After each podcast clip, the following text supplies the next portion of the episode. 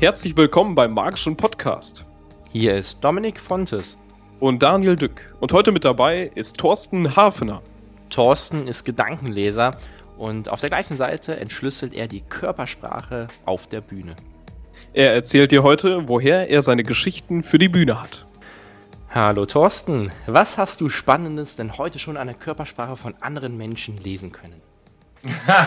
Ich hatte heute einen Bürotag und war tatsächlich fast den ganzen Tag äh, allein in meinem Büro. Aber am Wochenende war ich unterwegs mit meinem neuen Programm, mit den Feuerproben. Und da ging es ziemlich rund und da habe ich auch sehr viel gelesen, was den Leuten auch sehr viel Spaß gemacht hat, glücklicherweise. Das ist ja immer so, wenn du ein neues Programm hast, das ähm, offiziell ja auch dann die Premiere hatte jetzt am Wochenende, da ist das immer sehr, sehr spannend. Da kannst du so viel Erfahrung haben, wie du willst so ein neues Programm ist immer aufregend. Was war denn so das Highlight? Ach, das Highlight ist eigentlich, ähm, dass ich sehe, dass dieses Gesamtkonzept funktioniert. Ich bin jetzt nicht ein Freund von, der sagt, äh, die eine Nummer, das ist das, was alles hier irgendwie zusammenhält und alles andere ist, äh, arbeitet darauf hin. Das mag zwar bei vielen Künstlern als Konzept so funktionieren, aber ich habe mir einfach vorgenommen, dass dieser komplette Abend als Konzept funktioniert. Und das hat Gott sei Dank sehr gut geklappt.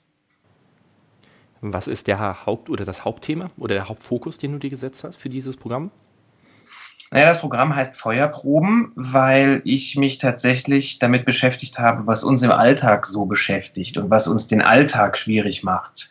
Äh, habe also ganz viele Freunde, die immer sagen, boah, ich habe so viel Stress und das ist alles so wahnsinnig viel aber die fühlen sich damit, wenn sie dann mal ehrlich sind, zu sich selber ziemlich wohl. Das heißt, dieser ganze Stress, den wir uns machen und so, den machen wir uns tatsächlich selber. Das liegt gar nicht so sehr an der Technik.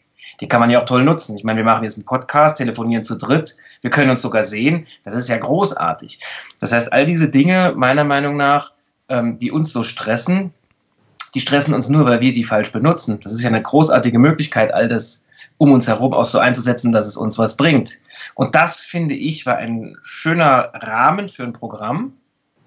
Feuerproben, weil halt genau diese Kleinigkeiten heutzutage für mich in der Definition die Feuerproben sind. Das erkläre ich den Leuten auch am Anfang, warum das so heißt. Und ähm, ich denke, der wichtigste Bestandteil ist äh, Frage und Antwort. Ja, eigentlich ein, ein klassischer, sehr, sehr alter Mentaleffekt an den ich mich jetzt nach über zehn Jahren rangetraut habe. Also ich habe das wirklich zehn Jahre trainiert, habe äh, hab mich mit vielen Leuten getroffen. Was könnte man denn für Antworten geben, je nachdem, was da für Fragen kommen? Und das ist für mich gerade das, was ich ganz persönlich sehr spannend finde. Frage und Antwort, weil es einfach all die Erfahrungen, die ich habe, beansprucht. Und das macht mir großen Spaß. Kannst du ein Beispiel dazu geben? Äh, in welcher Richtung meinst du ein Beispiel? Was für eine Frage gestellt wurde oder wie ich rangehe oder was für eine Situation das kreiert? Was meinst du? Ganz genau, wie man sich das einmal als Paket vorstellen kann. Du gehst zu dem Zuschauer hin und fragst ihn etwas und er antwortet darauf und daraus äh, entsteht etwas oder wie läuft das bei dir ab?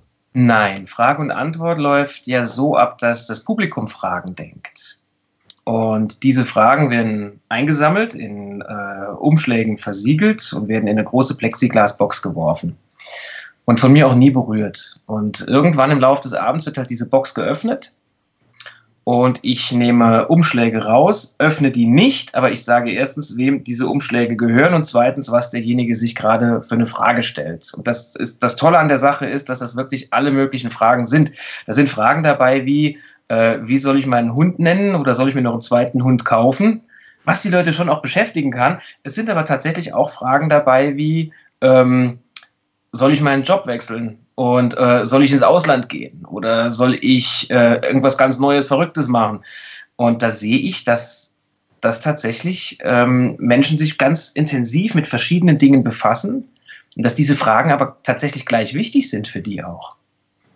Und das Wichtigste für mich bestand darin, dass ich keine Antworten gebe, sowas wie ja oder nein oder mach das so oder so, weil ich ja gar nicht diesen Confirmation Bias setzen will. Ich will ja gar nicht, dass die denken, oh, der hat einmal auf der Bühne das so und so gesagt, also muss ich mich in die Richtung entwickeln.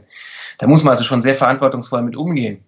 Mein Ansatz besteht darin, dass ich den Leuten etwas über meine Erfahrung erzähle oder eine Geschichte erzähle, die ich mal gehört habe oder gelesen habe oder am besten Fall sogar selbst erlebt habe. Es ist ich erzähle ganz viel von mir auch, was den Leuten gut gefällt. äh, und am Schluss auch wirklich sage, ihr habt jetzt vielleicht eine Inspiration bekommen, wie man noch darüber denken kann, aber entscheiden müsst ihr das alles immer selber. Und in dem Moment kommt auch immer Applaus.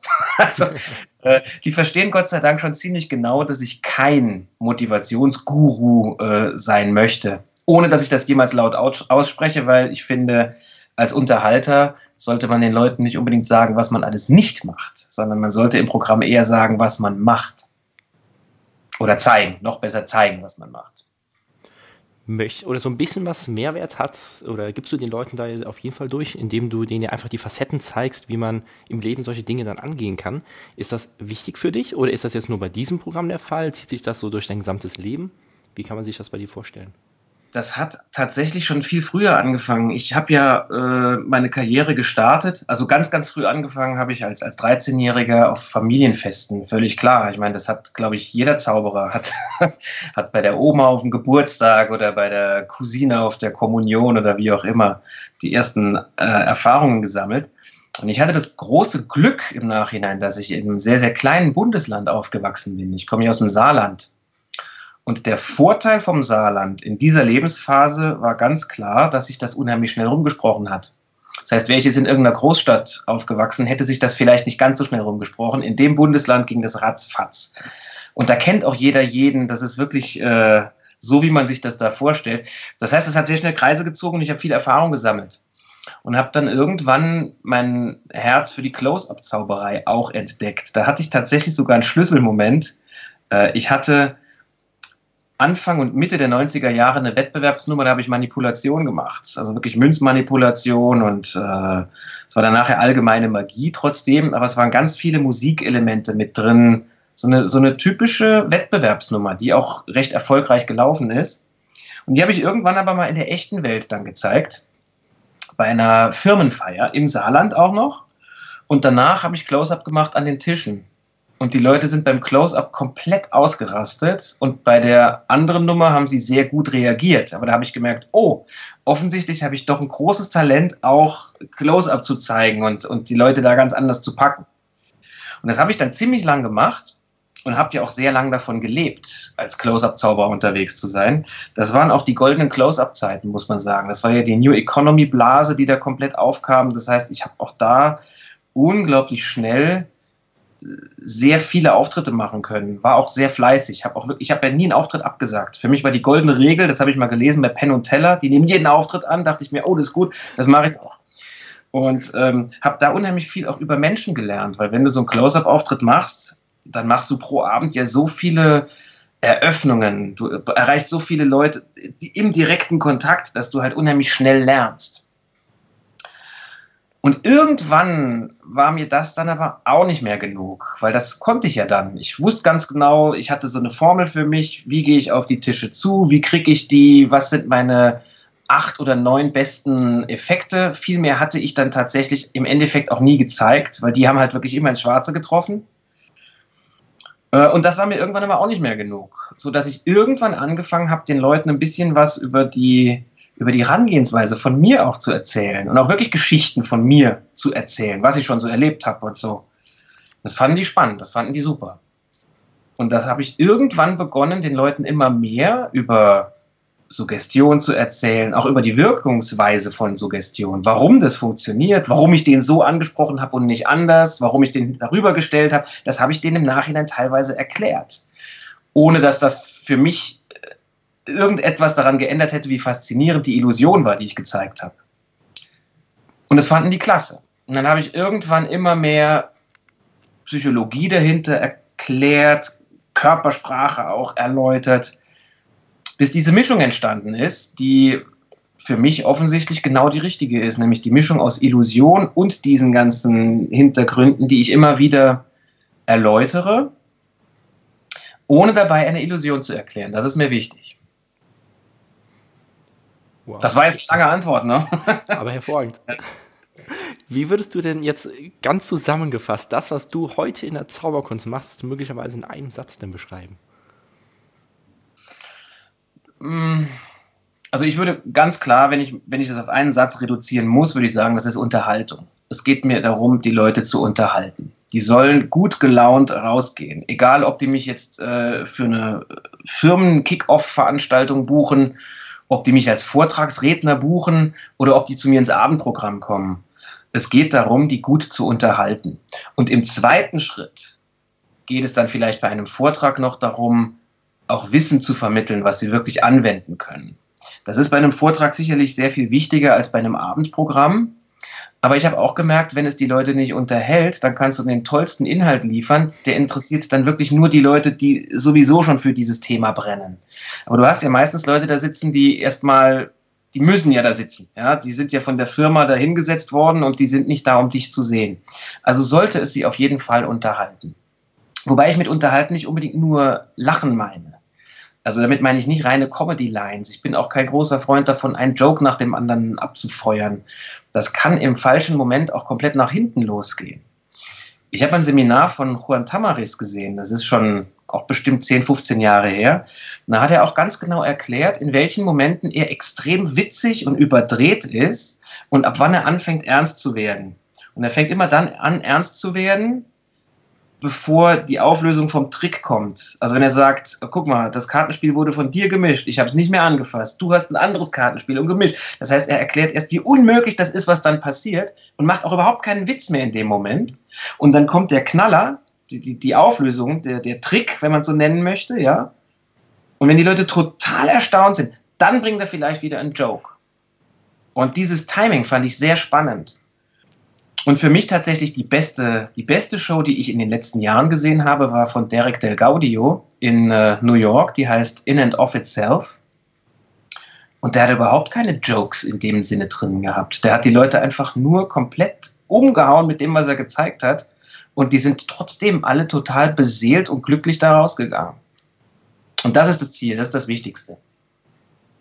Und wie lernt man das? Das muss man machen. Und auch bei mir noch, da gibt es Abende, da merke ich, oh, das Konzept geht nicht so ganz auf, dann stellst du es halt um und dann machst du es am nächsten Abend anders, bis es irgendwann so ist, wie du dir das vorgestellt hast. Und ähm, David Copperfield hat mal den Satz gesagt, The audience writes the show. Und das stimmt. Du bist schon derjenige, der die einlädt und der ein ganz klares Bild davon hat, was du willst. So sollte es zumindest im Idealfall sein. Aber das Publikum zeigt dir schon sehr genau mit der Reaktion, ob du das so geschafft hast oder nicht. Du brauchst für das, was wir machen, Leute, die Reaktionen zeigen und an den Reaktionen kannst du dann entsprechend klar machen, hat das geklappt oder nicht. Du brauchst Leute, die dir auch sagen, ob es ihnen gefallen hat oder nicht. Und manchmal sind tatsächlich die, die, die dir sagen, es hat mir überhaupt nicht gefallen, die sind oft wertvoller als die, die immer sagen, wie toll das ist, was du machst wenn du zum Beispiel Vorträge hältst und wirklich richtiges Wissen vermittelst, hast du dieses Wissen aus, ausschließlich aus deinen Erfahrungen oder machst du äh, spezielle Fortbildungen, liest du in spezielle Richtungen, hast du ein Psychologiestudium, wie ist das bei dir?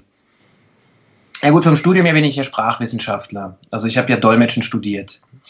Ähm, was auch extrem hilft, sich mit Sprache auszukennen. Also gerade im Bereich Suggestion ist es ja total wichtig, dass du genau weißt, welche Sprache du wann einsetzt und wie. Also es hat mir schon sehr stark geholfen. Ansonsten habe ich mich tatsächlich immer schon sehr für, für Körpersprache und Alltagspsychologie interessiert. Habe tatsächlich sehr viele Fortbildungen auch gemacht. Äh, bin auch ausgebildeter Coach also ich habe eine Coaching-Ausbildung gemacht, extra für diese Frage- und Antwortnummer, weil ich einfach wirklich Wie cool.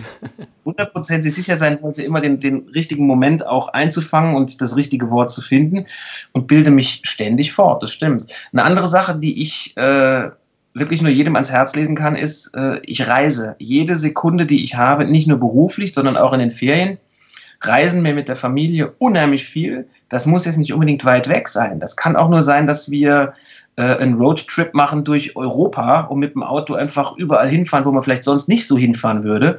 Aber da lernst du einfach, du lernst andere Menschen kennen, du lernst andere Kulturen kennen, du hast danach auch vor allen Dingen Geschichten zu erzählen, die du wirklich selber erlebt hast. Wenn du eine lange Reise machst, kommst du zurück, da hast du mindestens drei Geschichten, die du, die du Leuten erzählen kannst.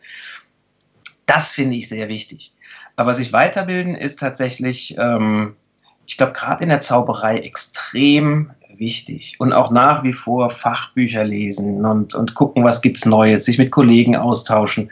Aber nicht nur immer über Tricks reden, sondern auch über das, was das Leben wirklich bedeutet. Das finde ich sehr wichtig. Was war das Verrückteste, was dir bei diesen Roadtrips passiert ist? Ach, mir sind schon viele verrückte Sachen passiert. Also eine Sache, die ich nach wie vor selber nicht glauben kann, ist tatsächlich, ich war mit, äh, mit der Christiane, mit meiner Frau in äh, der Toskana unterwegs und es kam ein Wahnsinnswolkenbruch.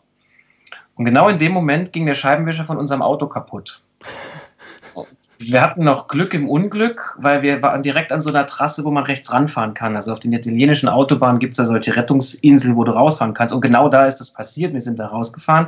Und es war wirklich, es hat geregnet, es war, war unmöglich weiterzufahren. Und wir standen da noch keine 30 Sekunden. Da kam ein Auto, ist ebenfalls in diese Parkbucht reingefahren. Da sind zwei Typen ausgestiegen. Da habe ich schon Angst gekriegt. Und äh, die waren aber total freundlich und die haben gesagt, mach mal einen Kofferraum auf, auf Italienisch. Ich spreche kein Italienisch, also mit Händen und Füßen habe ich den Kofferraum aufgemacht.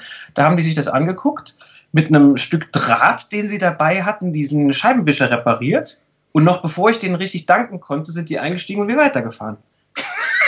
Also, und, und wir waren, sind uns einig, äh, das, waren, das waren Engel.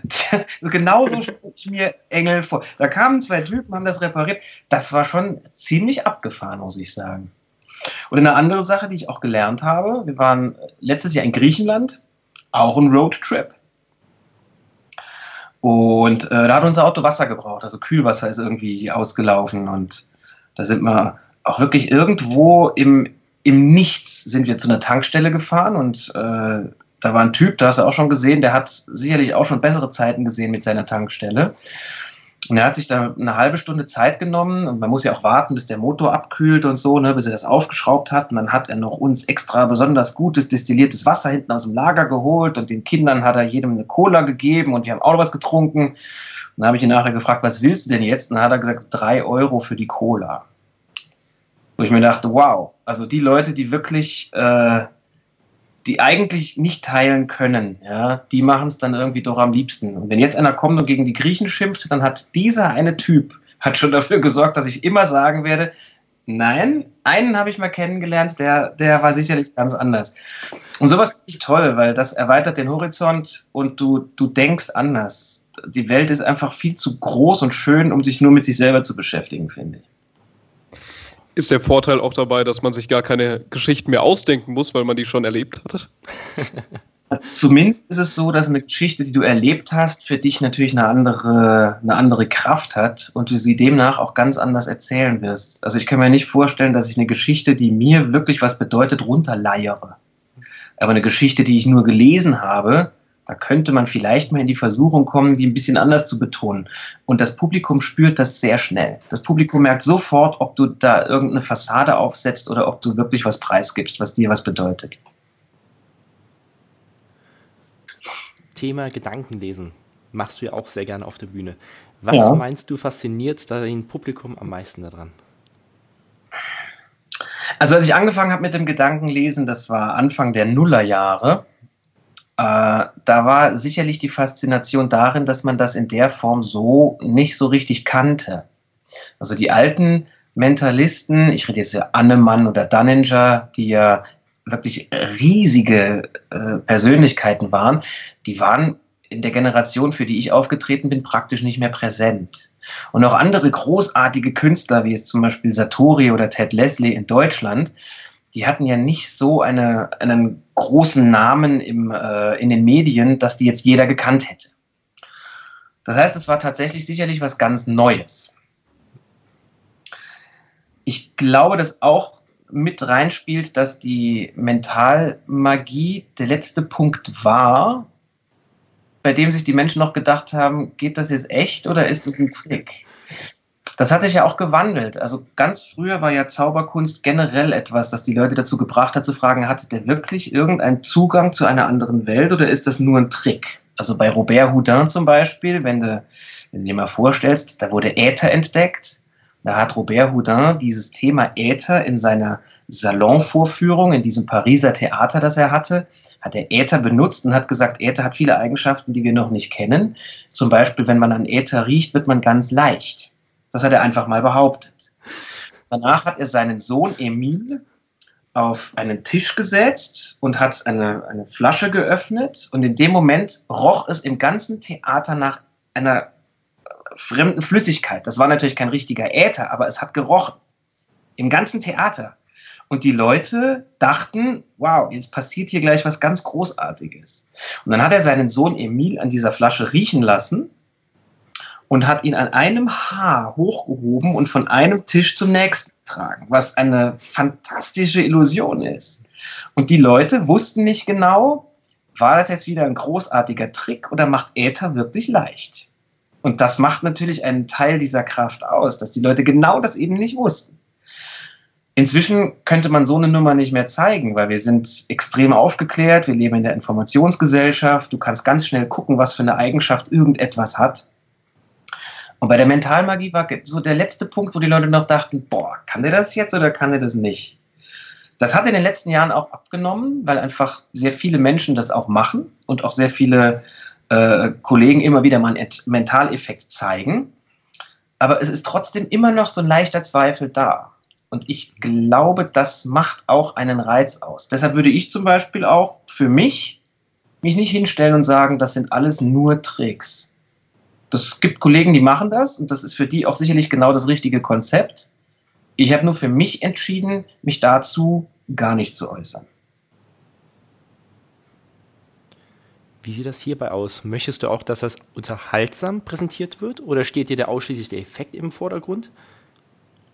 Wie sieht das dabei aus? Wenn der Effekt gut ist, ist der schon unterhaltsam. Der macht ja irgendwas mit dir. Das ist ja das Schöne. Wir haben ja eine ganz andere Ebene, wie wir die Leute erreichen können. Ein Comedian, der bringt dich dazu, dass du dich totlachst und du bist fast schon in einem Trance-Zustand und in einer anderen Welt. Ein Musiker, der trifft dich direkt in, in dein Herz, wenn er die richtige Melodie spielt. Und wir können die Leute ganz woanders packen, an einem, an einem Punkt, den keine andere Kunst so erreichen kann. Wir können die Leute dazu bringen, dass sie staunen. Und Staunen ist eine super Emotion, die wir aber so oft gar nicht mehr haben.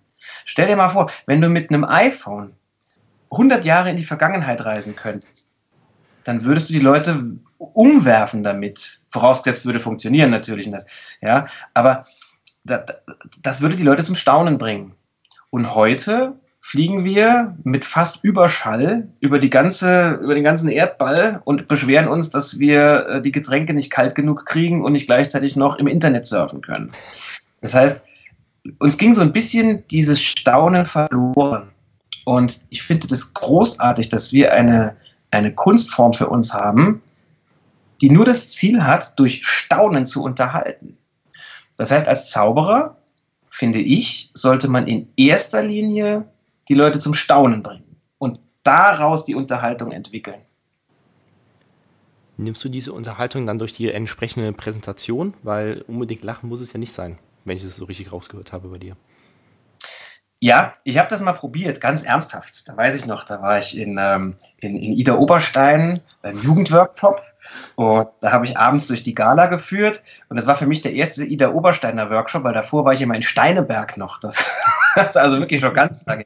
Und in Ida Oberstein habe ich durchs Programm geführt und habe auch gesagt, ich bin heute nur souverän, ich bin ganz ernst, ich mache keinen einzigen Joke und zeige ganz hart, ganz tolle Effekte. Also zum Beispiel Mentaltafeln, weiß ich habe ich da gemacht. Und da saßen ja hauptsächlich normale Menschen. Da saßen zwar auch sehr viele Zauberer, aber der Großteil des Theaters in Ida Oberstein von diesem Abend waren Zauberbegeisterte, die aber nicht selber gezaubert haben. Und es kam so an, dass die Leute danach drüber gesprochen haben, boah, das ist ja unglaublich, wie kann das gehen? Aber unterhalten waren sie nicht wirklich. Und ich habe das auch danach dann geändert. Also für mich ist es schon wichtig, dass man dass man mal alle Register zieht. Das ist wie auf einem guten Musikkonzert, ja. Da kannst du, wenn du zu einer Rockband gehst, ja, dann spielt die mal einen harten Rocksong, die spielt aber auch mal eine Ballade. Und die spielen mal laut und die spielen aber auch mal ein bisschen leiser. Und die spielen mal sehr schnell, aber mal spielen sie auch langsam. Und mehr haben wir ja auch nicht. Wir können auf der Bühne, wir können schnell sein oder langsam und wir können laut sein oder leise. Mehr Ausdruck haben wir erstmal nicht. Und ich finde auch, wir sollten das schon komplett nutzen. Das heißt, wenn ich sage, wir sind da, um die Leute zum Staunen zu bringen, diese Emotion nochmal den Leuten bewusst zu machen, wie toll das eigentlich ist, dürfen wir nicht vergessen, trotzdem unterhaltsam zu sein. Und das kannst du nur für dich selber entscheiden. Es gibt, es gibt Leute, die können halt eher nüchtern, immer noch sehr gut unterhalten. Andere müssen witzig sein dafür. Das muss man für sich selber rausfinden. Man muss auch eine Balance finden, die einem selber gut gefällt. Also ich inzwischen, ich bin jemand, ich mache halt auch privat gerne mal einen Joke. Ich bin auch albern. Ich bin nicht immer ernsthaft. Und ich finde, im Programm kann es auch beides vertragen. Es gibt Momente, die sind ganz ernst. Das spüren die Leute auch. Und es gibt Momente, die sind total albern. Und da es mein Programm ist, muss auch beides da drinnen sein.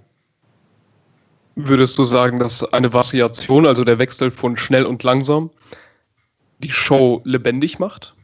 Na klar, du brauchst, ähm, du brauchst diese Variation, sonst geht es nicht. Das ist wie in der Musik auch. Stell dir mal vor, ein Sänger begleitet sich selbst auf der Gitarre und der spielt ganz monoton. Der spielt immer mit derselben Lautstärke und immer mit demselben Rhythmus und immer dieselben Noten betont. Das, das langweilt dich nach zehn Takten. Wenn der aber anfängt, mal ein bisschen lauter und langsamer zu lauter und leiser zu spielen und gewisse Noten mehr zu akzentuieren, vielleicht mal ein bisschen langsamer wird und ein bisschen schneller, dann wird das plötzlich spannend. Und es muss immer überraschen. Das ist, in der Musik ist es ja auch so. Ein Musikstück ist dann gut, wenn was Überraschendes passiert. Wenn man Akkord kommt, mit dem du eben nicht rechnest. Und ähm, das können wir uns von den Musikern schon abgucken, dass wir die Leute überraschen müssen mit dem, was wir machen. Wie kamst du zum Thema Körpersprache und vor allem Körpersprache auf der Bühne? Da muss ich tatsächlich selber nachdenken. Das war, es gab keinen Schlüsselmoment. Also es war nicht so, dass ich jetzt äh, ein Erlebnis hatte und, äh, und gesagt habe, so, jetzt rede ich nur noch über Körpersprache. Ich habe kürzlich mal geguckt, das erste Buch, das ich mir gekauft habe über Körpersprache, ist von Sami Molcho und das habe ich mir gekauft 1987 also das Interesse ist schon recht früh da gewesen. Ähm, ich glaube, dass ich wirklich öffentlich mehr über Körpersprache auch geredet habe, war, nachdem ich sehr viel Muskellesen gezeigt habe. Also ich habe einfach sehr, sehr lang auch geübt, diese, diese Stecknadel auch wirklich dann immer zu finden und bin dann natürlich darauf angesprochen worden, ja, wie geht denn das? Und da habe ich gesagt, ja, und das stimmt auch, äh, wie das ganz genau geht, das, das weiß man nicht woher diese, diese äh, Phänomene kommen, warum sich unsere Gedanken derart darauf auswirken und wie man das entwickeln kann, dass man das auch bei anderen Leuten wahrnimmt. Ähm, ich habe auch hier mich entschieden, nicht eine ganz trockene, einfache Erklärung zu liefern und einfach nur zu sagen, das sind idiomotorische Bewegungen, weil das auch nicht stimmt. weil, weil wo kommen die denn her, die idiomotorischen Bewegungen? Das weiß kein Mensch. Kein Mensch weiß, woher das kommt. Kein Mensch weiß auch genau, was, was Hypnose ist. Es gibt keine allgemeingültige äh, Definition dafür. Das finde ich sind spannende Themen und habe das auch dann angefangen, den Leuten zu erzählen, zu sagen, ja, es gibt da mehrere Theorien, aber so ganz eindeutig ist es nicht. Und da fühle ich mich immer ganz wohl, weil dann so schöne Diskussionen entstehen können und weil es dann schnell um, um tolle Themen geht, die den anderen wirklich berühren. Dann erzählt er auch was von sich. Und ich denke, dass ich über das, äh, über das Kontaktgedankenlesen dazu gekommen bin, den Leuten mehr über Körpersprache zu erzählen und dann gemerkt habe, oh, das, das finden die spannend. Und da weiß ich tatsächlich was drüber, was man so vielleicht vorher noch nicht überall gehört hat. Und das war natürlich sehr dankbar dann. Ne? Als welche Person stehst du auf der Bühne? Bist das du? Ist das ein stärkeres Ich? Oder ähm, bist du Zauberkünstler oder Gedankenleser? Kör äh, also liest du die Körpersprache? Hast du dort äh, eine bestimmte Person, die du für dich gefunden hast, oder bist das tatsächlich du? Das bin tatsächlich ich. Also Robert Houdin, den ich ja eben schon zitiert hatte, der hat ja mal gesagt, ein Zauberkünstler ist ein Schauspieler, der die Rolle eines Zauberkünstlers spielt. Und ähm, wenn ich Robert Houdin wirklich verehre wie kaum einen anderen und auch jedem sage, diese Memoiren von Robert Houdin, die muss man gelesen haben. Die sind wirklich fantastisch. Ja. In diesem einen Punkt stimme ich ihm nicht zu. Da würde ich mit ihm drüber diskutieren. Ich finde, als Zauberkünstler bist du in allererster Linie auch ein Mensch, der da vorne steht. Und das muss jeder für sich entscheiden. Es gibt ja auch Leute, die tatsächlich sich ganz aktiv hinter einer Figur verstecken. und die eine Rolle spielen und die das auch großartig machen. Das würde aber für mich nicht funktionieren. Also ich für mich habe herausgefunden, die Leute berühre ich am allermeisten, wenn ich ihnen tatsächlich was von mir auch preisgebe. Und auch wenn ihr euch gute Comedians mal anschaut, die richtig guten Comedians, die sind alle in einer Art und Weise verletzlich, dass sie doch etwas von sich preisgeben. Selbst jemand wie Atze Schröder, der ja immer mit äh, Perücke und Brille auftritt, der eine Kunstfigur spielt, der hat ganz sicher, und das weiß ich, viele Dinge von seiner normalen Persönlichkeit in dieser Atze-Persönlichkeit drin. Der überdreht das dann natürlich, aber die Elemente müssen da sein. Und ich könnte mich jetzt nicht vorne auf die Bühne stellen und was völlig anderes repräsentieren, als ich tatsächlich bin. Ich vergleiche das immer ganz gerne mit einer Tube Tomatenmark. Wenn du auf eine, wenn du auf eine Tube Tomatenmark drauf drückst, da kommt Tomatenmark raus. Das ist klar, ne? Bei Menschen ist es aber ähnlich. Wenn die unter Druck stehen, dann kommt das raus, was wirklich drin ist. Und wenn du als Künstler auf der Bühne stehst, dann hast du wahrscheinlich in gewissen Momenten, wo was Unerwartetes passiert, hast du Druck. Das ist so. Und ähm, das kommt dann raus. Das heißt, wenn du eine völlig abgefahrene Rolle spielst und das nicht wirklich als Schauspieler von Grund auf gelernt hast, dann wird unter Druck das rauskommen, was irgendwo in dir dann doch drin ist. Und das merken die Leute. Die, die, das Publikum hat da ganz feine Antennen für. Und ich mag das auch gerne tatsächlich, ähm, gewisse Seiten von mir zu zeigen und andere halt natürlich nicht. Ja? Also ich habe ja auch die Wahl als Künstler zu sagen, nee, das zeige ich euch nicht. Das gehört äh, nach Hause. Die Seite zeige ich nur meinen Kindern, die Seite zeige ich nur meiner Frau. Aber so ein paar andere Seiten, die möchte ich schon zeigen. Und die Geschichten, die ich erzähle, die stimmen ja auch alle. Die habe ich ja alle wirklich erlebt. Und das spüren die Leute wirklich. Wie wichtig ist dir in diesem Kontext deine wirkliche Persönlichkeit oder gegebenenfalls auch Persönlichkeitsentwicklung? Mm, ich habe in der Zeit, in der ich mich mit dem Zaubern sehr intensiv beschäftigt habe, also auch als Jugendlicher, habe ich neben all den Tricks, Double Lifts und Top Changes und äh, und Forciermethoden und äh, Münzgriffen und Chicagoer Billardballtrick, Ringspiel, das habe ich mir ja alles wirklich ganz intensiv drauf geschafft. Bis zu dem Punkt, ich kann das sogar noch. Ich hatte kürzlich ein Ringspiel in der Hand und die Routine kam sofort. Dann habe ich einen Jobcup in die Hand genommen und auch da hatte ich die Abläufe sofort wieder drin. Also ich könnte das jetzt nicht sofort aus dem, aus dem Stand heraus nochmal zeigen, aber ich glaube, so nach drei, vier Wochen wäre es irgendwie wieder in den, in den Muskeln drin. Ich habe aber parallel dazu auch immer mich viel mit tatsächlich mit Persönlichkeit befasst und was macht Persönlichkeit aus und habe hab Bücher darüber gelesen. Äh, das überlege ich gerade, welches mir da mit am besten gefallen hat. Ähm, da fällt mir jetzt gerade kein, kein einzelnes Buch an, wo ich sage, das musst du da in der Richtung gelesen haben, aber tatsächlich viele Bücher gelesen über genau diese Dinge, auch über Mentaltraining ich finde Mentaltraining und Denkstrategien und so, das, das finde ich spannend. Das finde ich einfach, das sind großartige Themen. Und das habe ich parallel dazu immer schon sehr viel und intensiv gelesen. Und vielleicht ist genau aus dieser Mischung heraus auch, auch genau diese Show entstanden und dieser, dieser Künstler, der ich jetzt bin. Zum Thema Buch. Du hast ja auch mhm. selbst Bücher veröffentlicht und zwei davon haben jetzt auch schon fast die eine Million äh, verkaufte Marke erreicht.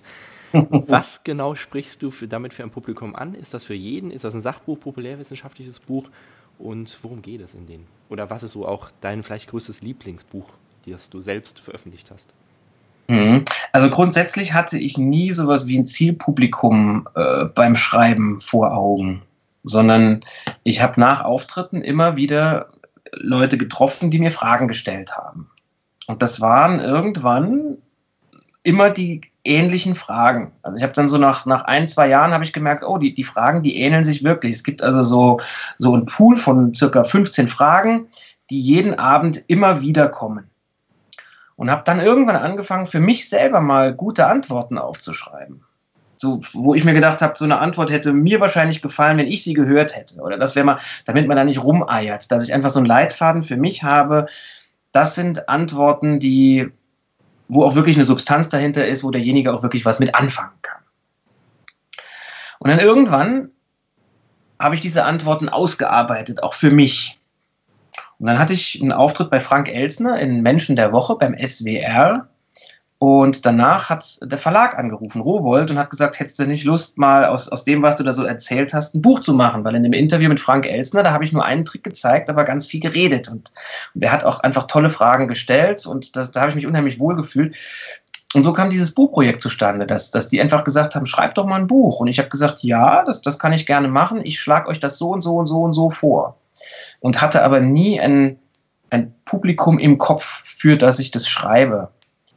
Ähm, jetzt inzwischen weiß ich, Bücher werden fast ausschließlich von Frauen gekauft. Und meine Bücher lesen tatsächlich alle Altersgruppen. Also das lesen Jugendliche, es lesen aber auch ältere Leute. Es gibt also kein festes Zielpublikum für das, was ich da schreibe. Und wenn du mich nach meinem Lieblingsbuch fragst, das ist, eine, das ist natürlich eine schwierige Frage. Das ist so, als würdest du mich nach einem Lieblingstrick fragen oder oder äh, die Frage kommt noch. Weißt du, das sind alles meine Babys. Bei jedem Buch habe ich, hab ich immer das Beste gegeben, was ich konnte. Und jedes hat seine, seine Stärken, die ich ganz besonders gerne mag. Oder auch die Stellen, wo ich weiß, oh, da habe ich besonders gekämpft. Ähm, von daher mag ich sie alle ganz besonders gern. Wobei ich sagen muss, das allererste wird natürlich immer was Besonderes bleiben. Ja, also ich weiß, was du denkst. Da bin ich völlig naiv und frei rangegangen da wurde im Lektorat auch tatsächlich fast überhaupt nichts verändert. Also das Buch, wie das so ist, das ist tatsächlich genau so, wie ich es in der Toskana in diesem drei Wochen Urlaub äh, geschrieben habe. Von daher, das mag ich nicht lieber als die anderen, aber das nimmt für mich ganz persönlich einen Sonderstatus ein. Werden wir auf jeden Fall dann auch verlinken, sodass ja. jeder jetzt direkt auf jeden Fall dann auch auf äh, Amazon oder auf anderen Quellen im Internet oder auch natürlich in der Buchhandlung kaufen kann. Ja, Thorsten, was ist dein Marktzeichen? Gibt es irgendwie, ich sage jetzt nicht irgendwie ein Signature-Move oder so, aber irgendetwas, an das die, die Leute dich wiedererkennen können? Und würdest du sagen, dass das wichtig ist? Ich glaube, sowas wie ein Markenzeichen ist sehr wichtig. Umso mehr ärgert es mich, dass ich keins habe. ja, also ich weiß noch ganz genau, ähm, das, das ist tatsächlich auch, das ist auch eine, eine unglaublich, wenn man sich das vorstellt. Jeder weiß ja noch, was er am 11. September 2001 gemacht hat. Und ich war am 11. September 2001 in Saarbrücken. Da habe ich für meine Diplomarbeit mich mit meiner, mit meiner ähm, Professorin getroffen. Und nach dem Treffen, das war nachmittags, bin ich abends zu meinem sehr guten Zauberfreund Markus Lenzen, der in Saarbrücken auch wohnt. Und bei Markus war der Jan Becker auch am 11. September. Das heißt, der Jan Becker und der Markus und ich, wir haben diesen 11. September gemeinsam vorm Fernseher gehockt und gesehen, wie die Welt sich verändert hat. Und ich werde das nie vergessen, der Jan hat mir die Tür aufgemacht und hatte da die Frisur, die er heute noch hat, diese, diese Sichel auf dem Kopf. Und dann habe ich mir gesagt, geil, jetzt hast du echt genau dein Ding hast du gefunden. Oder sagt er, ja, ich mache das jetzt mal, ich finde das irgendwie ganz cool. Und das ist ja wirklich genau sein Ding. Das hat er ja heute noch viele Jahre später und das passt genau zu ihm. Und das macht ihn natürlich auch neben all dem Inhaltlichen, macht ihn das wirklich außergewöhnlich. Das ist sein Markenzeichen. Und ich habe ewig probiert, was soll ich machen. Ich habe mal farbige Kontaktlinsen angezogen. Ich habe mal irgendwie eine Sonnenbrille gehabt und all diese Dinge. Aber das hat alles so aufgesetzt gewirkt. Das waren alles so, so wie, wie so Image-Dinger, die von außen auf mich draufgesetzt wurden. Und das hat einfach nicht gepasst. Und einer der Grundsätze, die mir sehr gut gefallen ist, alle Macht kommt von innen. Das heißt, wenn von außen einer kommt und sagt, jetzt ziehst du mal eine besonders große Uhr an, also du rennst nur in lilafarbenen Anzügen rum oder du färbst dir die Augenbrauen gelb oder was auch immer, das funktioniert nicht. Ich glaube, ein Markenzeichen funktioniert, wenn es wirklich etwas ist, das in dir ist und das du nach außen tragen willst. Und ich denke, bei mir wäre das Markenzeichen, wenn es denn überhaupt eins gibt, dass ich, dass ich einfach gute Anzüge auf der Bühne anhab und die auch gerne trage. Aber ein größeres Markenzeichen wie jetzt so ein, so ein, so ein Signature Move oder auch ein Satz oder ähnliches, das habe ich tatsächlich nicht. Nee. Du hattest ja auch schon eigene TV-Shows. Mhm. Wie sieht das dabei aus? Was waren das für welche? Und du hast ja zum Beispiel auch das Thema Körpersprache da sehr intensiv bei behandelt. Wie kann man sich das vorstellen? Na, also los ging das Ganze äh, 2004. Da hat mich ein ähm, Mitarbeiter von einer Produktionsfirma hat mich gesehen bei einem Auftritt und hat gesagt, das finde ich interessant, da würden wir gerne eine Sendung draus machen. Und das ging dann auch recht schnell. Die Sendung wurde gemacht, da wurde ein Pilot gedreht. Äh, die hieß Der Gedankenleser. Und äh, die hat dann der Sender gesehen, das war damals Sat 1, und die haben das sofort genommen. Was mir sehr leid getan hat und wo ich auch nicht gegen ankam, war, dass die doch sehr nah an dem Mind Control von Darren Brown von der Optik dran war. Inhaltlich haben wir da wirklich eigene Sachen gestrickt. Da war meine Frau involviert in das, in das Beraterteam. Der Jörg Alexander hat mitgearbeitet, der Gaston hat mitgearbeitet. Ähm, der Matze Fischedick hat damals schon daran mitgearbeitet. Also ich hatte wirklich ein tolles Team um mich rum, wo wir diese Gedankenlesersendung gemacht haben. Und ähm, die lief dann auch viermal recht erfolgreich. Hatte also eine gute Quote und äh, von da an war erstmal mein Name, der war da. Das heißt, ich bin danach auf, dann auf Tour gegangen und, und, und konnte mich ziemlich gut in die Richtung entwickeln. Und das mit, der, mit dem Look, das war mir tatsächlich klar. Das haben die mir vorher nicht gesagt. Also, dass das so nah an diesem Mind Control ist, hat mich selber wirklich geärgert. Aber ich konnte es erstens im Nachhinein nicht mehr ändern und zweitens, ähm, was hätte ich tun sollen? Ja? Es, es ließ sich nicht mehr ändern. War jetzt doof, ne? Erstens konnte ich nicht mehr ändern und zweitens ließ sich nicht mehr ändern. Also es ließ sich einfach nicht mehr ändern, Punkt. Was ziemlich cool war, ist, dass ich danach dem Darren Brown eine E-Mail geschrieben habe und gesagt habe, ich hatte da keine Kontrolle drüber. Es tut mir einfach leid, dass das so nah an eurem Look war. Inhaltlich habe ich mich komplett eigen aufgestellt, da habe ich nichts von ihr nachgemacht, bis auf eine Nummer, die sie mir reingedrückt haben, aber es war auch ein Klassiker mehr oder weniger. Und da hat er mir sofort eine E-Mail zurückgeschrieben und hat geschrieben, äh, don't worry, I don't care. ja, there are far more important things in life than that. Und das fand ich schon, da sieht man auch, das ist ein sehr reflektierter Mensch, der, äh, der auch sehr, sehr gut Prioritäten sich setzen kann. Also das war schon, also von daher war das für mich Gott sei Dank gut abgeschlossen. Und nach der Mind Control Sendung war ich dann sehr viel in, in Talksendungen eingeladen. Also ich war bei Kerner, war ich fünf oder sechs Mal. Danach war ich bei Lanz fünf oder sechs Mal. Bei TV Total war ich andauernd. Ich war bei der NDR Talkshow, bei B Triff, beim Kölner Treff, in der 3 nach 9. Also in diesen ganzen Talkshows, da war ich so äh, 2008 bis 2000, 2012 war ich da überall ständig unterwegs. Und das war ein tolles Arbeiten. Da hast du echt viel gelernt.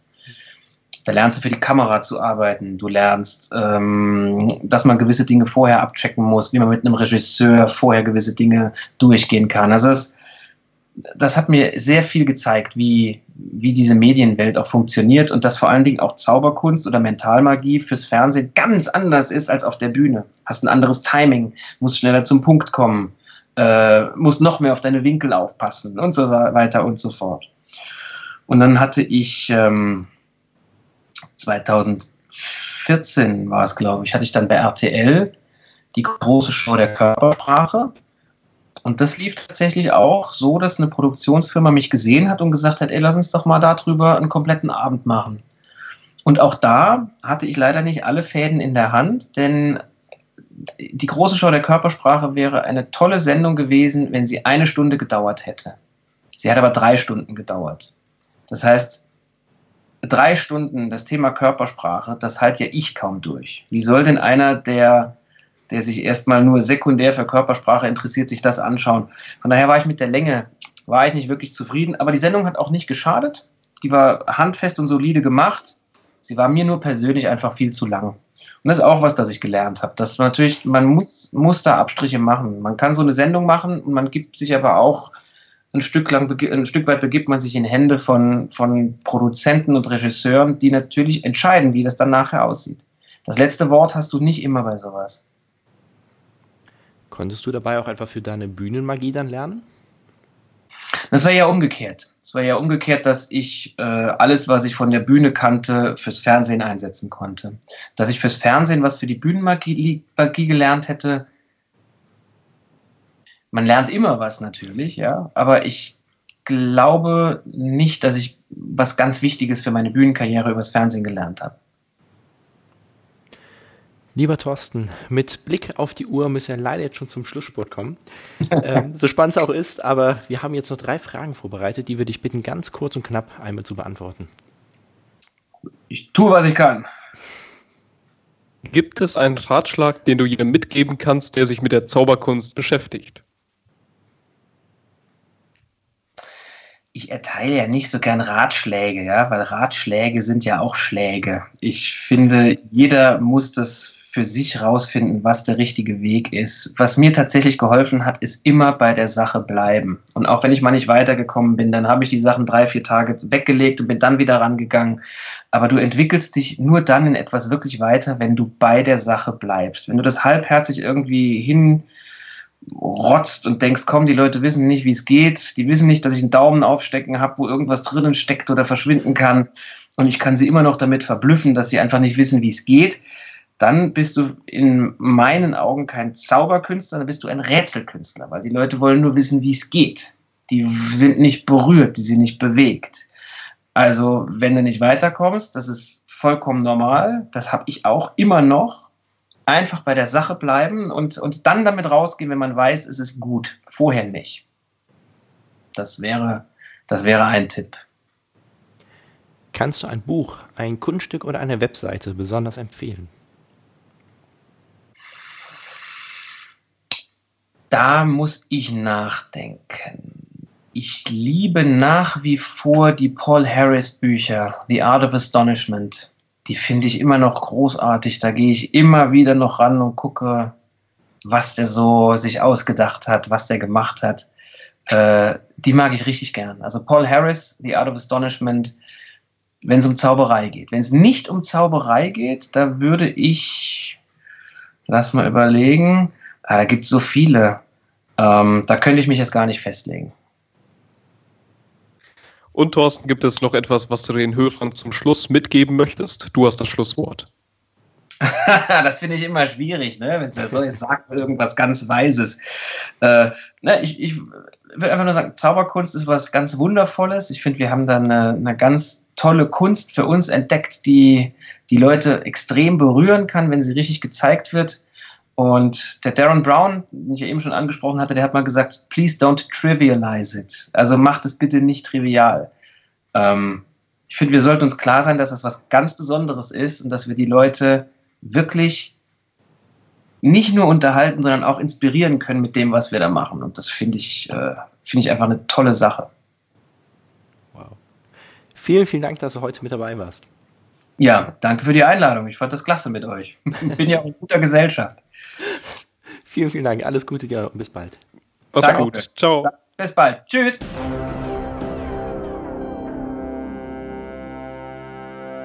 Das war's mit unserem heutigen Podcast. Schön, dass du wieder mit dabei gewesen bist.